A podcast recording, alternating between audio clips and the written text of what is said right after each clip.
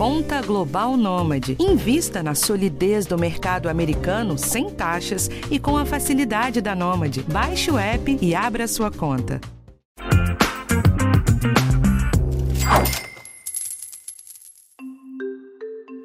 Juros subindo, inflação em alta, bolsa cai, bolsa sobe. O noticiário econômico tá uma loucura, e é difícil até pra gente que trabalha com isso acompanhar tudo o que acontece. Com tanta coisa no radar, como fazer um bom planejamento financeiro? Como traçar objetivos com uma economia tão maluca? Primeiro respira, e depois vamos resolver isso nesse episódio. Eu sou Rafael Martins e esse é o podcast Educação Financeira do G1. Bom, gente, nos últimos episódios a gente tem falado bastante sobre esse contexto difícil da economia. E um dos princípios básicos para lidar bem com essa situação é organizar um bom orçamento. É assim que você consegue ter uma boa visão do que entra e do que sai da sua conta para tentar fazer um dinheiro sobrar no fim do mês. Se você já conseguiu avançar essa fase do seu planejamento financeiro, já é uma ótima notícia. A ideia aqui é dar o próximo passo. Essa semana eu conversei com a Claudia Yoshinaga, que é professora de finanças da FGV para a gente fazer um raio-x de como se planejar em tempos de crise. A gente quer deixar bem claro para você o que muda na avaliação do cenário econômico e se a estratégia de como guardar o seu dinheiro e investir também precisa de ajuste.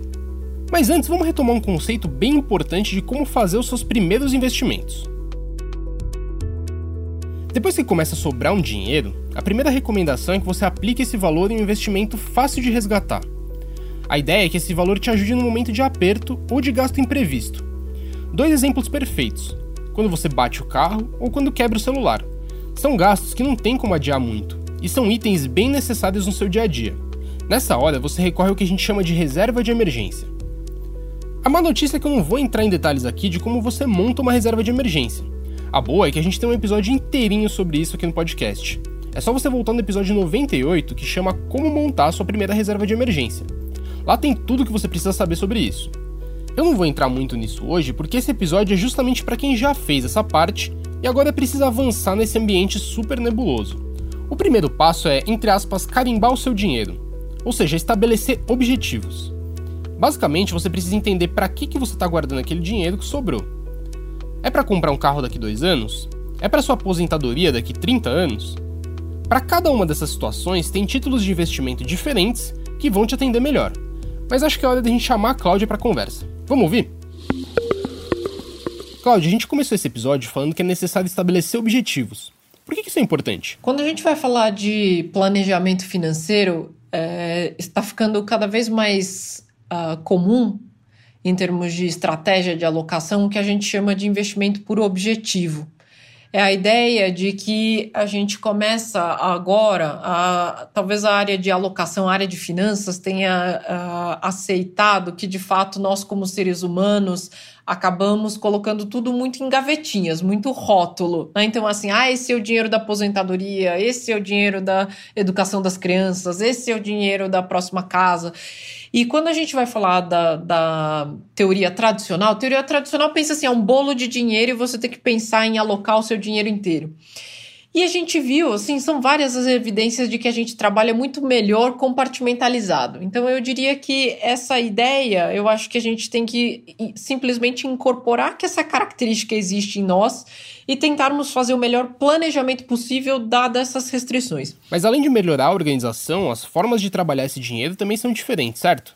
Pode explicar melhor? Primeira coisa que eu diria, assim, a gente trabalhar com caixinhas pode ser muito eficiente desde que a gente se preocupe e lembre que existem outras gavetinhas. Só para dar um exemplo rápido, é lembrar que tem que existir a gavetinha da aposentadoria e, e, ela tem que ser cuidada, cultivada e tal, e não ficar só pensando ou só enchendo a gavetinha das férias, por exemplo, porque é muito mais divertido e tal, mas não pode esquecer das outras.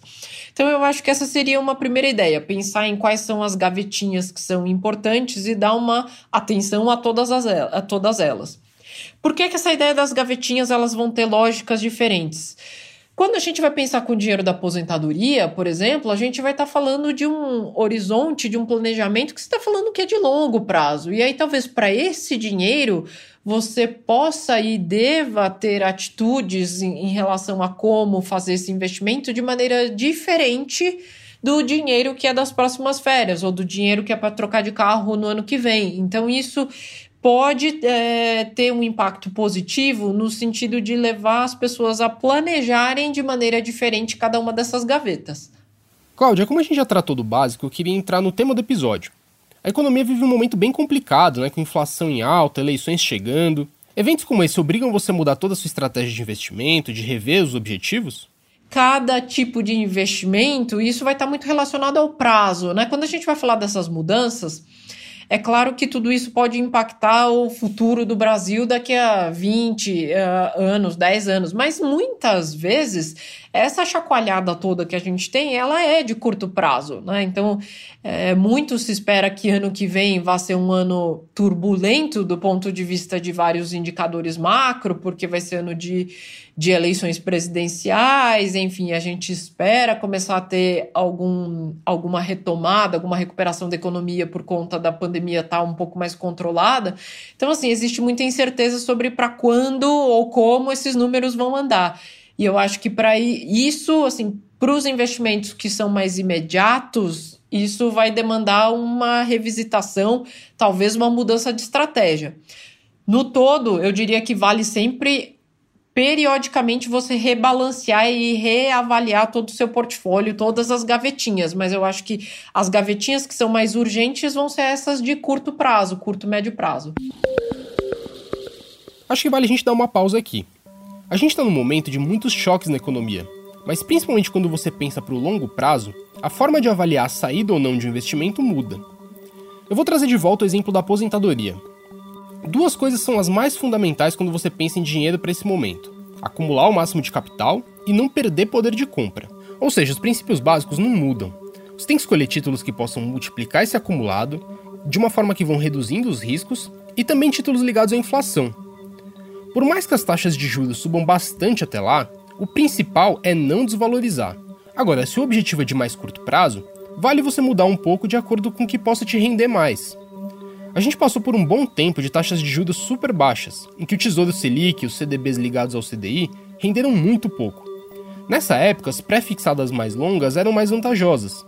Agora que os juros estão subindo de novo, a situação se inverteu. Deu para entender mais ou menos? Então vamos voltar para a conversa com a Cláudia. Cláudia, muita gente vê esses momentos de crise, de choques no mercado, como uma oportunidade de ganhar dinheiro. Qual é a sua visão sobre isso? Quando a gente vai falar sobre movimentações, a grande questão é assim: todos os problemas do mundo relacionados a investimentos estariam resolvidos se a gente soubesse antecipadamente o que vai subir, o que vai cair. Grande problema que a gente não sabe. Então a gente tem que sempre lembrar que acertar isso não é uma tarefa simples. Existem pessoas que estão lá no mercado financeiro e respiram isso o tempo inteiro, vivem de fazer isso nem essas pessoas conseguem ter um grau de acerto tão bom assim. Elas não são uh, super ótimas e acertam sempre. Coloque, né, então, talvez em perspectiva que uh, muitas vezes nós, como investidores comuns, digamos assim, pessoas que não vivem essencialmente de fazer isso, ainda vão ter talvez uma dificuldade adicional em, em relação às pessoas que estão lá vivendo isso todo dia. Então, eu acho que ainda é mais difícil nós, na posição, na posição de investidores individuais, conseguirmos ter esse grau de acertar essa previsibilidade toda. O que a gente tem que tomar cuidado é que quando a gente vai falar de momento de crise, talvez as pessoas tenham, principalmente depois de ter perdido algum dinheiro e representativamente ter perdido alguma, né, algum valor substancial, talvez o desespero e a vontade de tirar esse atraso, né? Essa sensação assim, puxa, eu tirei, tô no prejuízo e agora eu tenho que recuperar. E eu acho que esse desespero de querer recuperar pode levar a decisões ruins.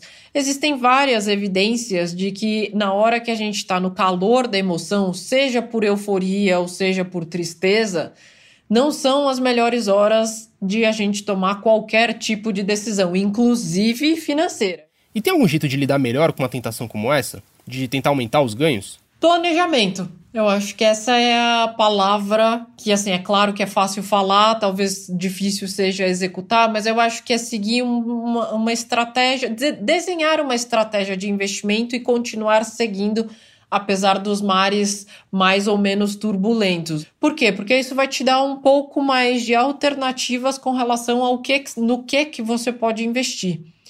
E eu acho que esse planejamento ele tem que ser feito com alguma calma e com alguma frieza, né? E aí nesse ponto eu diria que é fora da hora do pregão, fora assim, não é lá no meio do pregão que você tá vendo o preço cair para caramba ou subir para caramba, que é a hora de você fazer esse planejamento. Se você tem um planejamento e você sabe por que que você tá guardando aquele dinheiro e por que que você escolheu aqueles produtos para você uh, atingir o seu objetivo, isso vai te dar mais tranquilidade também na hora que você vai ter alguns percalços, pode dar uma desvalorizada, mas você fala assim, poxa, eu já investi nesse produto querendo ganhar mais dinheiro. Então eu sabia que para querer ganhar mais dinheiro, eu tô suscetível a perder mais dinheiro eventualmente, momentaneamente, mas eu posso esperar, eu tenho fôlego para esperar uma recuperação. Então eu acho que esse planejamento vai dar mais tranquilidade também para encarar é, essas variações que podem acontecer. E o que você recomenda? Como que a gente faz para tirar o melhor desse momento? Eu diria assim, tentar acertar o timing dessas coisas para quem é investidor individual talvez seja muito custoso. Eu não estou dizendo que é impossível, mas é muito custoso. E se essas pessoas vivem de fazer outras coisas, talvez você consuma um tempo muito grande para marginalmente ter um ganho muito pequeno, quando tiver esse ganho. Talvez valha a pena fazer revisões, revisões periódicas, sim, tem que fazer e acompanhar para saber se o que você escolheu está indo bem, está indo mal, rebalancear, né? Porque você tem lá uma alocação, mas até pelo próprio andamento de quanto sobe ou quanto cai as coisas, esse, essa proporção ela muda ao longo do tempo. Então eu diria rebalanceamentos periódicos, vai ser semestral, vai ser anual, vai ser com uma periodicidade menor, isso vai depender até da disciplina que cada um tem. Mas eu até acho que é, não é necessariamente querendo antecipar e ver alguns momentos. Eu acho que é, é muita, muito excesso de confiança, e talvez até uma das características que algumas pessoas têm, é esse excesso de confiança e esse otimismo até de achar que a gente consegue ser melhor do que o resto do mercado, né? Quando é, a gente ouve muito aquela expressão bater o mercado bater o mercado como se fosse um negócio que é fácil de, de fazer, né? Você conseguir antecipar coisa que o resto do mundo inteiro não conseguiu antecipar. Então, talvez seja um excesso de confiança um tanto exagerado a gente querer trabalhar nessa hipótese de que a gente sempre consegue fazer isso. Acho que é, ter consciência de que isso não é um negócio simples de ser feito é uma boa lição. Bom, então é isso. Antes de terminar, vou resumir aqui as dicas que a Cláudia deixou pra gente. Primeiro, é fundamental você fazer um orçamento para ter um controle melhor das suas finanças. É assim que você corta onde puder para tentar fazer sobrar um pouquinho de dinheiro. Segundo, é importante sim você dividir o seu dinheiro em caixinhas diferentes e adotar uma estratégia diferente para cada uma delas. Se for um objetivo de mais curto prazo, ele fica mais suscetível ao vai-vem da economia. Quando for de mais longo prazo, é preciso dar atenção às mudanças que forem mais estruturais. Terceiro, cuide bem de todas essas caixas. Não pode deixar de dar atenção para a aposentadoria porque você quer gastar mais nas suas férias. Quarta dica: faça reavaliações periódicas na sua estratégia para ver se você está no caminho certo. E quinta, mantenha sempre o planejamento e evite as decisões do calor do momento. É assim que você diminui as chances de errar e consegue construir mais patrimônio com o tempo. Então é isso, gente. Esse foi o episódio de hoje e eu lembro mais uma vez: o podcast Educação Financeira está disponível no G1, no Globoplay ou na sua plataforma de áudio preferida. Não deixa de seguir o podcast no Spotify ou na Amazon, de assinar o Apple Podcasts, de se inscrever no Google Podcasts ou no Castbox, ou então de favoritar a gente na Deezer. É assim que você recebe uma notificação sempre que um novo episódio estiver disponível. Eu sou Rafael Martins e a gente se encontra aqui na próxima segunda-feira. Eu assino o roteiro desse episódio, a edição é do Thiago Kazudowski e do Giovanni Reginato. Um abraço para você e até a próxima.